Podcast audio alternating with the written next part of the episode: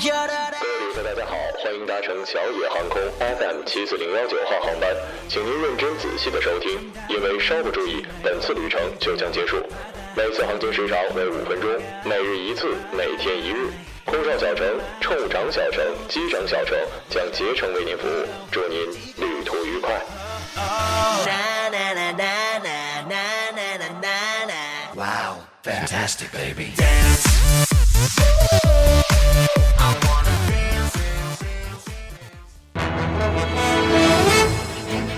各位听众，晚上好。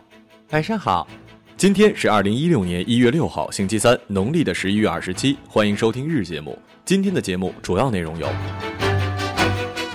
朝鲜宣布第一枚氢弹试验成功；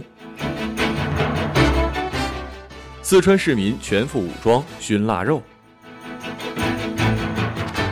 游客手抓红嘴鸥，身旁女子忙拍照。八十六岁老奶奶登上非洲最高峰，只靠吃蜂蜜。十五岁女孩和十七岁男孩私奔，女孩父亲上吊身亡。下面请听详细内容。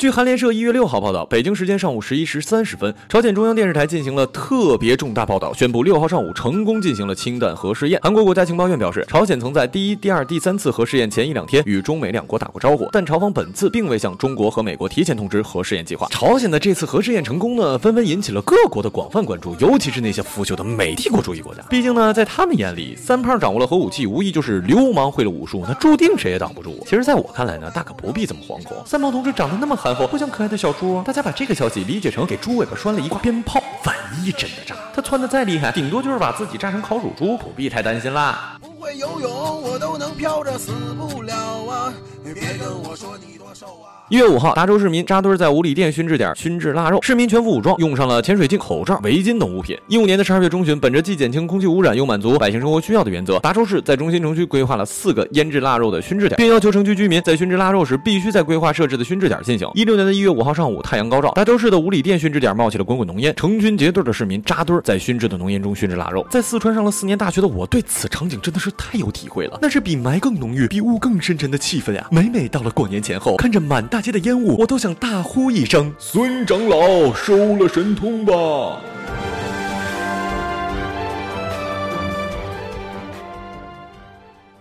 一月四号，云南昆明大观楼上，一男子被实时抓住了红嘴鸥的双脚，身旁的女子趁机给他拍照，完全不顾红嘴鸥的痛苦挣扎。而且这种情况可不是第一次了。一五年的十一月三十号，有网友爆料，在昆明市红嘴鸥聚集地之一的翠湖公园，有一名男子抓住了红嘴鸥进行拍照，周围的朋友连忙帮他拍照，笑得合不拢嘴。大哥，你们都疯了吗？咱抛开保护动物这一点，抓着鸟拍照，它真的好看吗？还有旁边那位女子，那么喜欢抓鸟，自己回家抓去，还是说你们看见会飞的就想伸手抓呀？那下次你们去机场多好啊！你丫抓飞机，然后拍照，那才叫牛。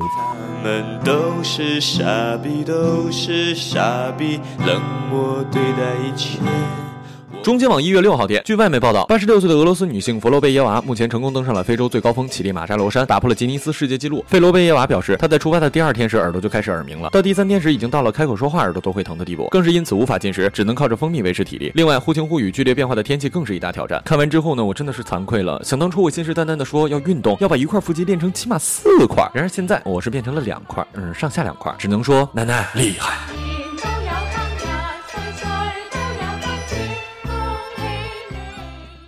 在泸州古蔺县城打工的十七岁男孩小李与十五岁的女孩小王谈起了恋爱，两人相恋五个月之后决定私奔。女孩的父母发动家人四处寻找，一周之后才知道女儿和小李在一起。男方的家长为处理此事，到女方家中商谈，女方提出男方赔偿四点五万寻人的劳务费。正在两个小情侣不知何去何从之时，传来了女孩的父亲在一气之下上吊身亡的消息，吓坏了两名少年。我总是说呢，爱情是无罪的，也是一直没有反对过早恋这件事。但是私奔加上女孩爸爸的性命，这个爱谈的代价未免太大了。人死不好再议论，叔叔您的气性也太大了，这多大点事儿啊！一路走好，下辈子啊脾气别再这么拧。